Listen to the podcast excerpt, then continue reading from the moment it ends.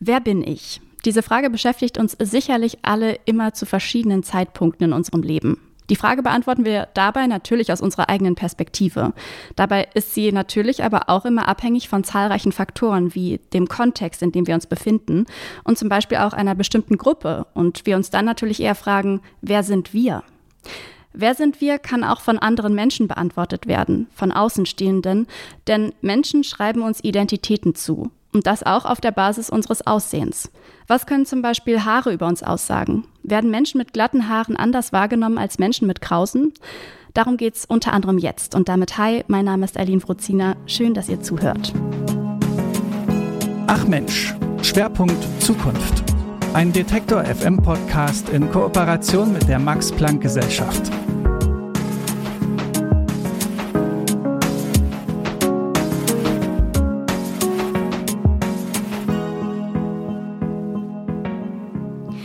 Wenn wir über Rassismus sprechen, dann denken immer noch viele an die Schattierungen der Haut. Die Begriffe Schwarzsein, People of Color und Weißsein drücken aber dabei viel mehr aus. Sie werden verwendet, um soziale und politische Konstruktionen innerhalb eines globalen Machtgefüges zu verdeutlichen.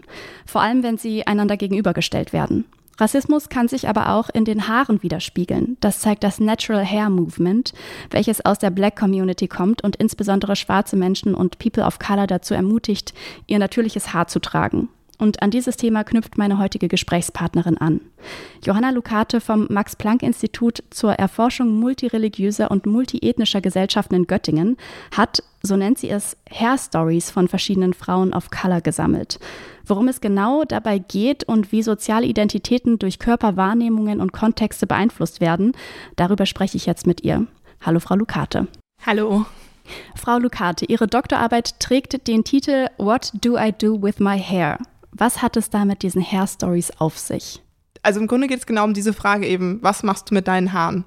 Und diese Frage habe ich Men Frauen aus England und Deutschland gestellt. Mhm. Und zwar Frauen mit krausen bzw. lockigen Haaren. Also was mich interessiert hat, sind die Haarbiografien der Frauen. Mhm. Das heißt, wir sprechen oftmals in, in der Soziologie oder auch in der Psychologie von Lebensbiografien oder wir führen biografische Interviews. Und in dem Fall habe ich die Frauen sozusagen gebeten, dass sie mir ihre Lebensgeschichte erzählen, mhm. aber als Geschichte über ihre Haare bzw. was sie mit ihren Haaren gemacht haben. Das heißt, es gibt natürlich, die meisten Leute erinnern sich nicht, was zwischen 0 und 3 passiert ist. So, unsere ja. Erinnerung setzt irgendwann mit 3 ein.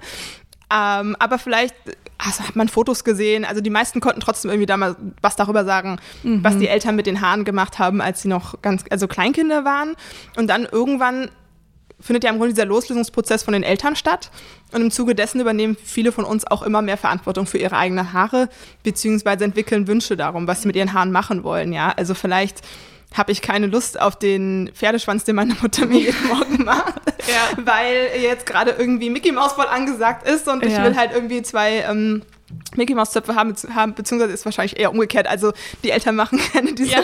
Mickey Mouse ähm, Zöpfe, insbesondere wenn du halt Locken hast und die möchte man aber vielleicht nicht haben, weil die meisten Kinder in dem Kindergarten oder in der Schule einen Pferdeschwanz haben so und dann ist halt die Frage, okay, kann ich denn auch so einen Pferdeschwanz haben?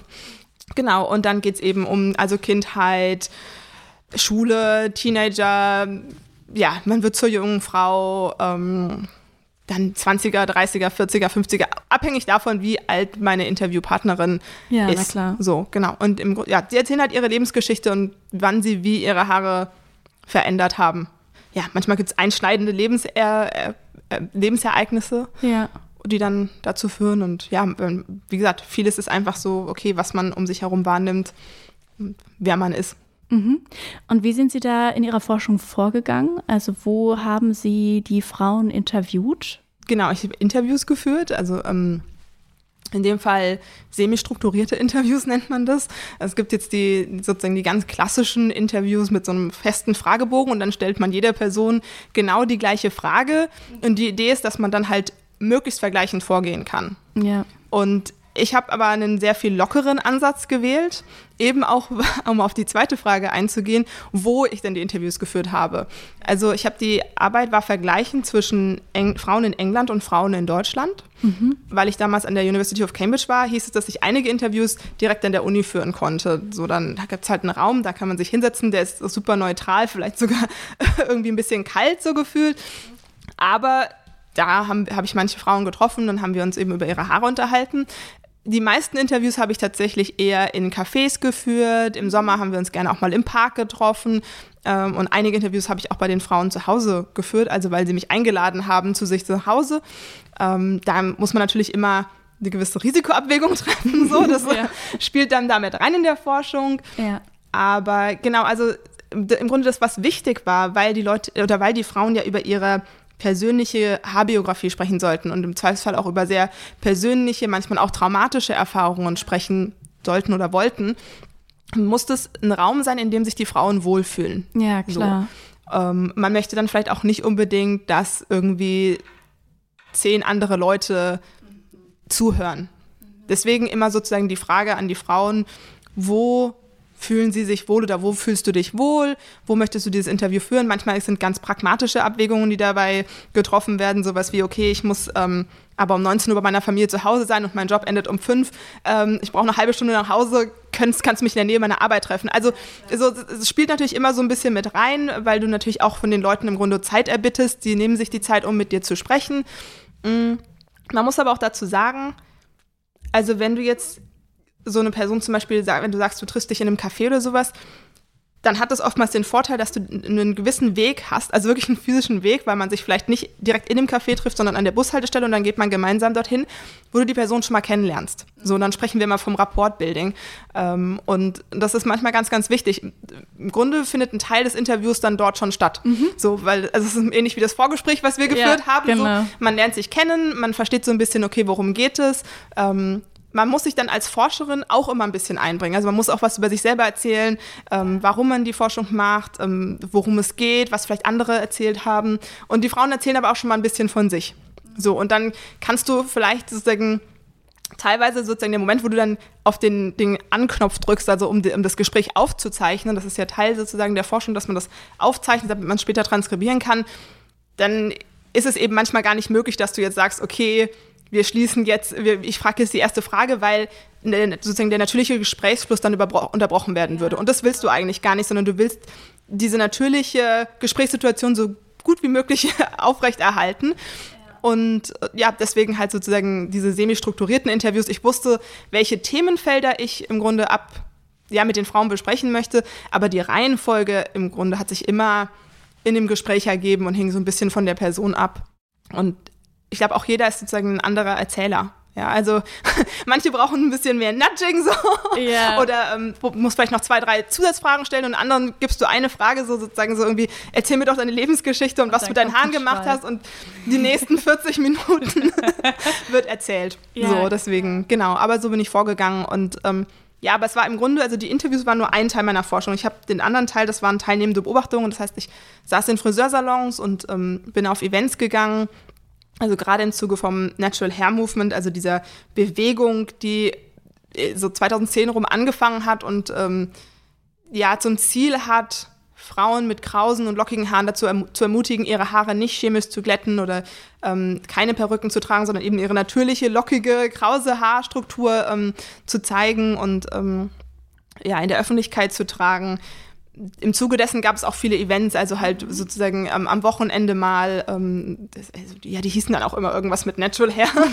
ja. ähm, aber ja, es ging im Grunde so ein bisschen darum, also so Community Building, aber auch ähm, viel ging es um, um den Austausch von Wissen einfach. Also weil teilweise sozusagen innerhalb von Familien das Wissen gar nicht da ist. So, also wie, wie kämme ich ähm, krauses Haar oder ähm, wie pflege ich krauses Haar so. Und ähm, genau, also viel war eben Wissensaustausch, Erfahrungsaustausch, irgendwie auch so dieses Gefühl, okay, ich bin nicht alleine, ja. sondern es gibt noch andere Frauen und Männer, die ähm, ja auch ihre, ihre die vielleicht ähnliche Probleme mit ihren Haaren erlebt haben oder ähnliche Auseinandersetzungen mit sich und ihren Haaren gehabt haben. Und wir kommen jetzt hier irgendwie alle zusammen und mhm. ähm, erfreuen uns an unserem Natural Hair, unseren natürlichen Haaren. Mhm. Wenn wir von krausem, lockigen Haar jetzt hier sprechen, dann sprechen wir über das Haar von schwarzen Frauen jetzt in dem Fall, beziehungsweise afrikanischen Frauen. Welche Aussagen haben denn die Frauen in ihrer Forschung so getätigt? Also was genau machen denn die, die, die Haare mit unserer Identität? Was hat sich da ergeben? Erstmal ist natürlich wichtig, sozusagen, Haare machen, glaube ich, für jeden oder jede von uns etwas mit ihrer Identität. Ja. So, also ganz allgemein in unserer Gesellschaft gibt es bestimmte Ideale oder Normen, was, Normen, was Haare angeht. Ähm, das klassische Beispiel ist, ist, lange Haare werden als femininer wahrgenommen, so als Ausdruck von, oder, oder Frauen werden sozusagen oftmals mit langen Haaren assoziiert und kurze Haare werden als maskuliner wahrgenommen. So. Aber ähm, jetzt für die Frauen in meiner Forschung, Sie haben ja auch gerade auch schon den Begriff schwarze Frauen ähm, in den Raum geworfen, ist es im Grunde immer das Frausein auch gleichzeitig einhergeht mit Schwarzsein. So, und immer auch mit der Geschichte, wie krause und lockige Haare historisch benutzt worden sind, um schwarze, afrikanische ähm, oder afrodiasporische Menschen auszugrenzen, zu unterdrücken, äh, zu versklaven. Das, ähm, genau. Und ähm, deswegen sozusagen diese Frage, was machen die Haare mit der Identität, muss, muss sozusagen vor diesem Hintergrund gesehen werden also gut, jetzt haben wir über Frauen gesprochen und, ähm, und Schwarzsein. Und das Wichtige ist eben, was man ähm, sich vor Augen führen muss, ist, dass krause Haare einfach aufgrund von ihrer Struktur kürzer aussehen. Nicht kürzer mhm. sind, aber kürzer ja. aussehen als glatte Haare. Ja. So, wenn du jetzt an der Locke ziehst, ganz wichtig, liebe Zuhörer und Zuhörerinnen, bitte nicht, nicht bei jemandem an den Haaren ziehen. So. ähm, dann sind die Haare vielleicht doppelt so lang oder zwei oder dreimal so lang, ja. wie sie aussehen. Ja. Aber das ist jetzt erstmal auf den ersten Blick eben nicht ersichtlich. Und deswegen eben ist bei vielen Frauen oder bei vielen Mädchen irgendwann kommt dann dieser Wunsch, ich möchte auch glatte, beziehungsweise halt lange Haare haben. Einfach weil eben so dieses Ideal oder diese Norm in unserer Gesellschaft besteht, dass Frauen lange Haare haben. Mhm. Dann kommen dann auch andere Sachen dazu. Also man möchte nicht nur einfach lange Haare haben, sondern man möchte auch Haare haben, die sich im Wind bewegen. Ja, das ist so dieses klassische Bild. Man kennt das aus der Werbung. Irgendwie, ja, ähm, Claudia Schiffer, die dann da so die Haare im Grunde wahrscheinlich irgendwie im Föhn oder sowas, aber die Haare bewegen sich halt. Ähm, oder ja, wenn halt jemand am Meer, so am Strand rennt, dann, ja. dann die Haare fliegen so hinter einem her. Wenn jetzt aber krause Haare geglättet werden, also es gibt dann bestimmte Chemikalien, die kann man auf die Haare aufbringen. Und wenn jetzt bestimmte Chemikalien, also der, den Vergleich, den man machen könnte, du kannst Chemikalien aufbringen und die Haare bleichen oder ja. Äh, blau färben oder rot färben. Ähm, und genauso kannst du halt Chemikalien aufbringen und diese krause Struktur der Haare aufbrechen und ähm, die werden dann sozusagen glatt. Mhm. Aber sie bewegen sich deswegen noch nicht unbedingt im Wind. Ja, ja so, ähm, und dafür gibt es dann andere Sachen. Also du könntest eine Perücke tragen mhm. ähm, oder man spricht von der Weave. Das heißt, in dem Fall werden die eigenen Haare an den Kopf ge geflochten, also Cornrows ähm, geflochten. Und in diese geflochtenen Haare werden dann Haarverlängerungen reingenäht. Mhm. So, und die, kann, die können jetzt natürlich unterschiedlich lang sein. Also du kannst dir sowohl ein Pixie, eine Pixie-Weave äh, machen lassen, als auch eben äh, ja, schulterlange Haare, taillenlange Haare. Also sozusagen der, der Fantasie sind dann da kaum noch Grenzen gesetzt. Ja. Aber das sind so die verschiedenen Mittel und Wege sozusagen, um ähm, ja, das, das, dieses, diesem Ideal glatte Haare nahe zu kommen, beziehungsweise das zu, zu erreichen. Genau, also das ist sozusagen einer dieser Aspekte, das, was, was, machen, was macht Identität oder was machen Haare mit unserer Identität. Also wir können die Haare benutzen, um unsere Gender Identity oder wie wir als Frau wahrgenommen werden zu beeinflussen. Eine andere Sache, die ich jetzt aber gefunden habe in diesem Vergleich eben England-Deutschland, war, dass viele Frauen in Deutschland nicht nur glatte und lange Haare haben wollten, sondern auch blonde Haare. Mhm. Und das müssen wir im Grunde sehen im Kontext von ähm, der deutschen Geschichte und insbesondere eben dem Nationalsozialismus und diesem Ideal äh, blond, blauäugig, ähm, was die Frauen ja trotzdem irgendwo noch mitbekommen haben. Ja, also ob ich niemanden interviewt habe, der sozusagen im Nationalsozialismus aufgewachsen ist, ähm, entsteht dieses, besteht dieses Ideal trotzdem noch und ähm, viele haben eben darüber gesprochen, okay, über Kinderbücher so und die, die Figuren oder die, die, die Zeichnungen in, in den Kinderbüchern sind eben oftmals blond, blauäugig. Dann geht es natürlich auch um den Freundeskreis, so die anderen Kinder in der Schule. Ähm, aber ja, insgesamt irgendwie so halt dieses, dieses Gefühl, ähm, man, man braucht halt, also man möchte nicht nur glatte, lange Haare haben, sondern auch blonde Haare. Mhm. Und ja, natürlich gibt es auch dann, wir hatten es ja gerade schon davon, die Möglichkeit, seine Haare zu blondieren, ähm, um, um diesem Ideal näher zu kommen. Mhm. Jetzt haben wir vor allem über die Ideale der Mehrheitsgesellschaft gesprochen. Wie sieht das denn aus ähm, mit den Haaren und Idealen innerhalb der schwarzen Communities? Wie wird das da wahrgenommen? Mm, ja, das ist eine super wichtige und interessante Frage, weil tatsächlich dieses Ideal glatte Haare nicht nur von der Mehrheitsgesellschaft getrieben wird, sondern auch ähm, innerhalb der Communities. Also zum Beispiel hatte ich Frauen, die eben im Zuge, die darüber gesprochen haben, wie sie im Zuge des Natural Hair Movements oder weil sie andere Frauen gesehen haben, die jetzt ihre Haare natürlich tragen, für sich auch beschlossen haben, dass sie ihre Haare nicht mehr natürlich tragen möchten. Und man spricht dann immer davon, dass man auf seine Natural Hair Journey geht. Also das wird so als Reise besprochen ähm, oder diese Metapher, diese Metapher wird benutzt. Und diese Frauen wurden dann aber eben zum Beispiel auf der Straße angehalten und ähm, von, von Friseurinnen oder von, von Verwandten, die gesagt haben, was ist denn mit dir los? So, geht's dir, geht Krass, es dir gut? Ja. Bist du, bist du noch gesund? Also, weil es gibt so diese, diese Idee, okay, wenn du dich nicht wenn du dich nicht um deine Haare kümmerst, dann, dann stimmt vielleicht mit dir etwas nicht. Ja, also dann bist du vielleicht depressiv oder sowas. Ah, ähm, okay. So, genau. Und dann, ähm, also innerhalb der afrikanischen, schwarzen, afrodiasporischen Communities gibt es auch bestimmte Ideale und oftmals ist dieses Ideal eben glatte Haare. Mhm. Und ähm, ja, viele der Frauen, die dann eben für sich beschlossen haben, ich möchte keine glatten mehr Haare mehr haben, mussten sich eben insbesondere eigentlich, also das ist wahrscheinlich so, das war so diese, dieser Überraschungsmoment für die Frauen selber auch, dass sie sozusagen viel mehr sich mit, ihren, mit ihrer eigenen Familie oder mit ihren eigenen Communities auseinandersetzen mussten und viel weniger mit Menschen aus der Mehrheitsgesellschaft. Mhm. So. Also ich glaube, die Mehrheitsgesellschaft, wenn, wenn wir davon sprechen, dann geht es im Grunde darum, wen sehen wir in der Werbung, ja? Wen sehen wir ja. in, in den Zeitungen? Also jetzt die Leute, die in den 70er, 80er, 90ern groß geworden sind, dann gab es noch diese klassischen äh, Mädchen- und Frauenzeitungen, mhm. die man mhm. sich am Kiosk geholt hat. Heute sieht man die noch in der Zahnarztpraxis so. Ja. Ähm, aber man hat die halt aufgeschlagen und du hast halt keine Person gesehen, die so aussieht wie, wie, wie du. Ja. Und das ist dann halt immer so ein Moment, wo du dich so fragst, okay, gehöre ich denn, wo gehöre ich hin in diese Gesellschaft? So, wenn ich ähm, ja, also keine Menschen sehe, die so aussehen wie ich. Ja. Ähm, aber es geht eben nicht nur um die Menschen, die ich sehe, sondern ja auch, also in diesen Zeitungen geht es ja dann oftmals darum, irgendwie, hier sind Tipps für Frisuren oder sowas aber du kannst realistisch keine dieser Frisuren mit deinen Haaren nachbilden. Ja, und es geht dann nicht nur um Haare, sondern es geht auch ums Make-up. Also auch die, die Make-up-Vorschläge sind im Grunde halt nicht für Personen mit dunklerer Hautfarbe gemacht. Äh, geschweige denn, dass du damals in den DM oder in Rossmann hast gehen können, um dir Make-up-Produkte für deine Haut, ähm, für deinen Hautton zu, zu kaufen.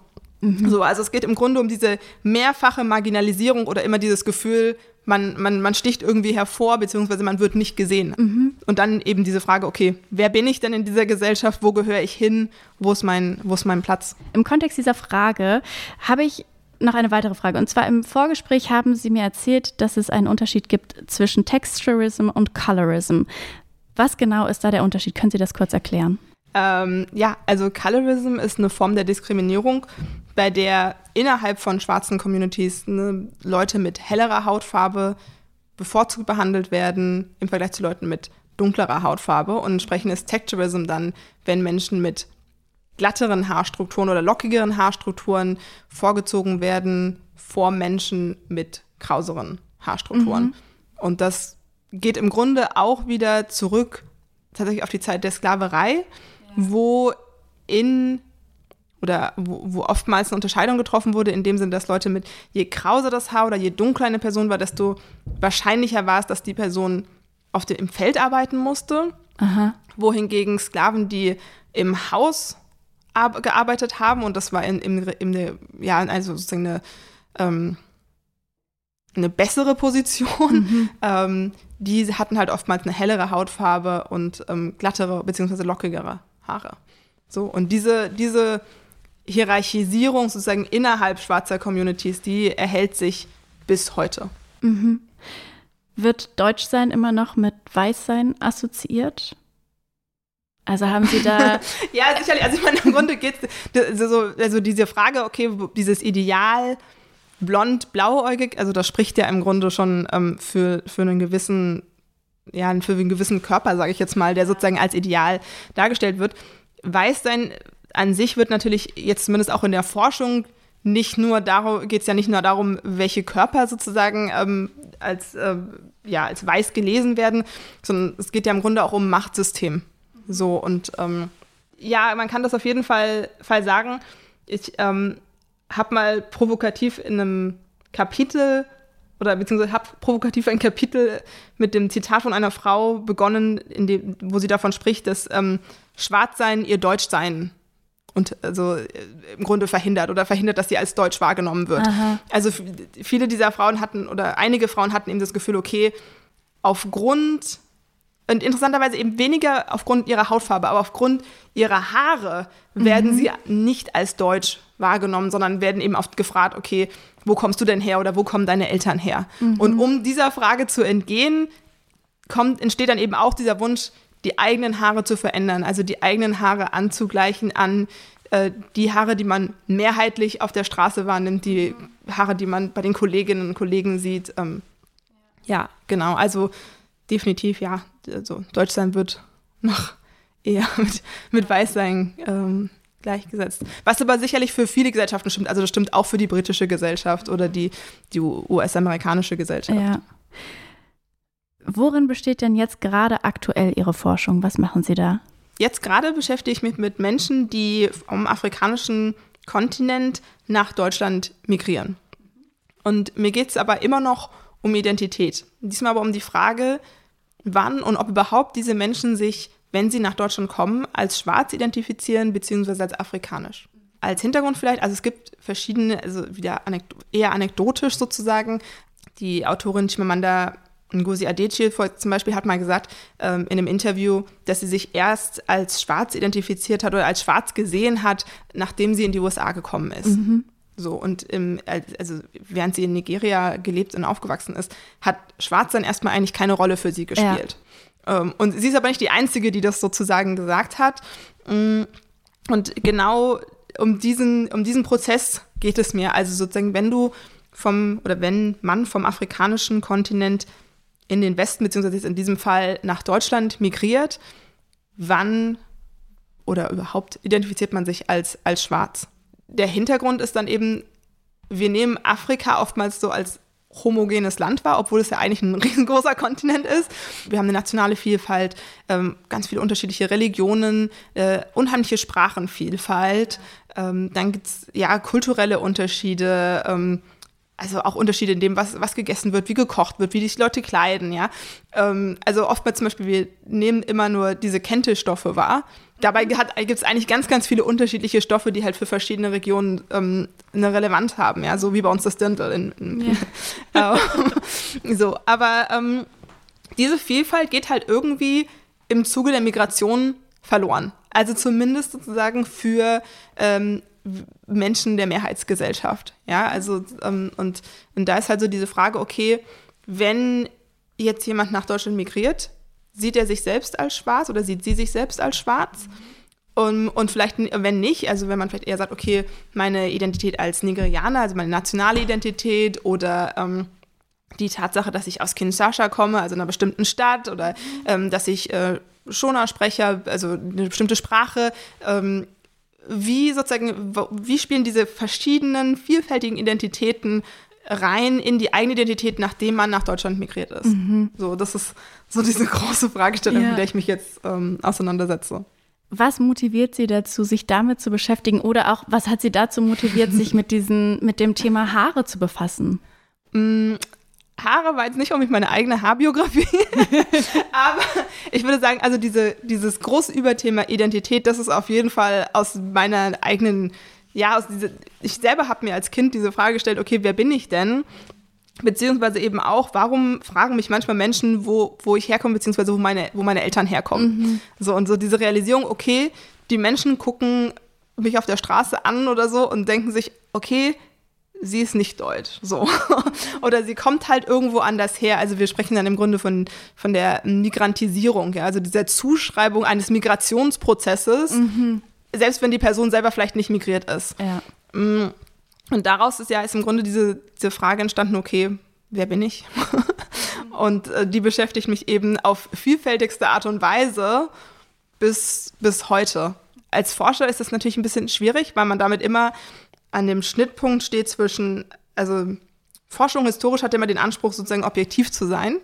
Und wenn man dann aber sozusagen aus seiner eigenen Biografie motiviert heraus ähm, forscht, dann hat man, steht man, ja, es kommt, entsteht immer mal dieser der Vorwurf so, ähm, ja, bist du nicht selbst betroffen davon sozusagen ja. oder ähm, ist die Forschung nicht zu subjektiv?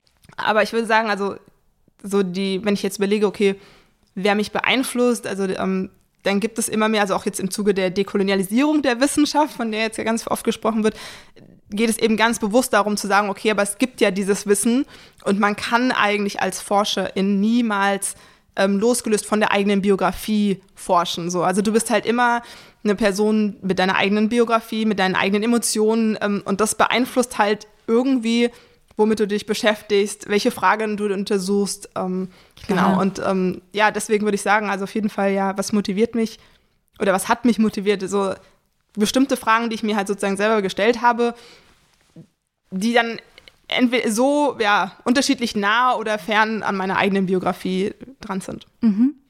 Was muss sich dann in Bezug auf Identitäten und Zuschreibungsprozesse noch verändern? Mm, große Frage.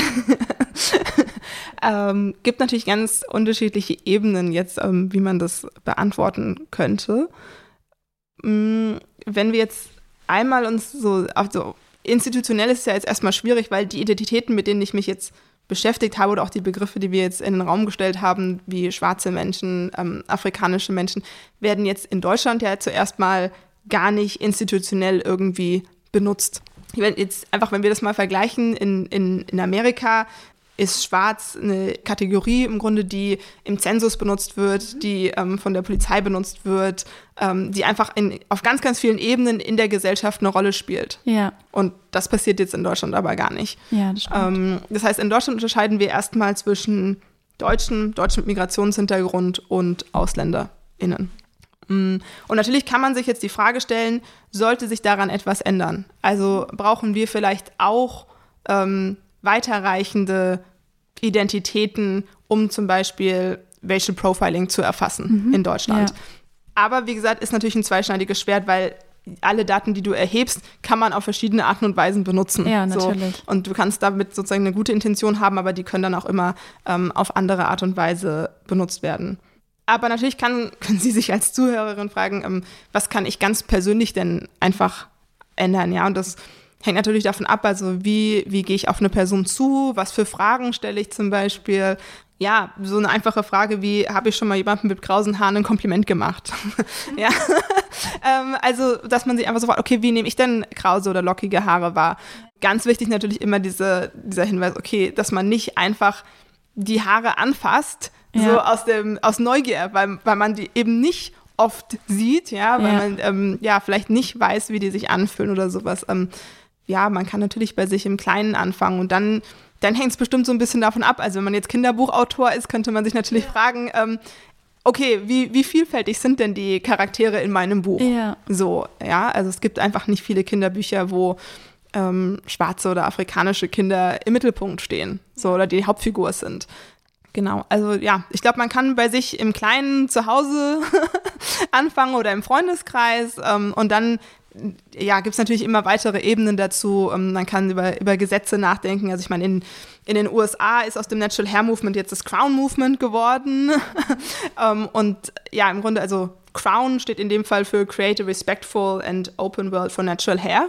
Und das Ziel vom, von diesem Crown Movement ist, Gesetze zu verabschieden, also in, ja, in den unterschiedlichen Staaten, also in Kalifornien ist das zum Beispiel schon passiert, in New York, um Diskriminierung oder ha ja, Diskriminierung am Arbeitsplatz aufgrund von Haaren zu verhindern. Also in den USA gibt es halt histo oder historisch Fälle, dass Menschen entweder ihren Arbeitsplatz verloren haben oder einen Job angeboten bekommen haben und dann wurde der wieder zurückgezogen, weil dem Arbeitgeber die Haare der Person nicht ge äh, gepasst haben. Ja? Also weil die halt gesagt haben, okay, Braids oder Locks ähm, oder ein Afro sind für uns kein akzeptabler bzw. kein professioneller Haarfr also Frisur.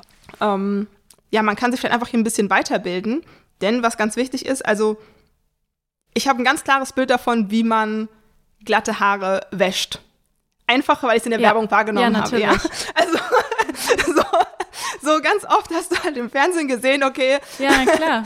Aber Aha. krauses Haar kannst du so gar nicht waschen. Ja, also krauses Haar äh, kommt natürlich drauf an, aber ähm, dauert meistens viel, viel länger, das zu waschen. Also teilweise dauert es Stunden, krauses ja. Haar zu waschen. Das heißt, die Frauen würden, könnten gar nicht ihre Haare jeden Tag waschen. Also es gibt einen Waschtag im Grunde, meistens Samstag oder Sonntag. Und danach werden die Haare eben in Braids geflochten, ja. weil auch das, also du kannst die Haare auch nicht jeden Tag kämmen oder sowas, das ist einfach zu zeitaufwendig. Das heißt, Braids ähm, oder Locks oder Sisterlocks, also ganz viele von diesen Frisuren sind im Grunde eine, eine pragmatische Entscheidung, damit du eben nicht jeden Tag diesen ja. Aufwand hast. Ja. ja, aber wenn du dann sozusagen sagst, okay, ich finde, das ist aber keine professionelle Frisur, dann ist es im Grunde, ja, dann ist halt eine gewisse Ignoranz da, weil man eben ja, gar nichts, ja, oder wenig über krauses Haar weiß und wenig weiß, ja, was es bedeutet, krause Haare zu haben, wie man die pflegt, wie man die Stein, äh, so frisieren kann, äh, was für Frisuren damit möglich ist, sind oder was eben nicht möglich ist. Ja, genau, also man kann sich vielleicht einfach so ein bisschen weiterbilden. Und ja, sich vielleicht auch, wie gesagt, diese Frage mal stellen, hat man, hat man jemals schon mal gesehen, wie krause Haare gewaschen werden? Das äh, ist auf jeden Fall eine richtig gute, spannende Frage.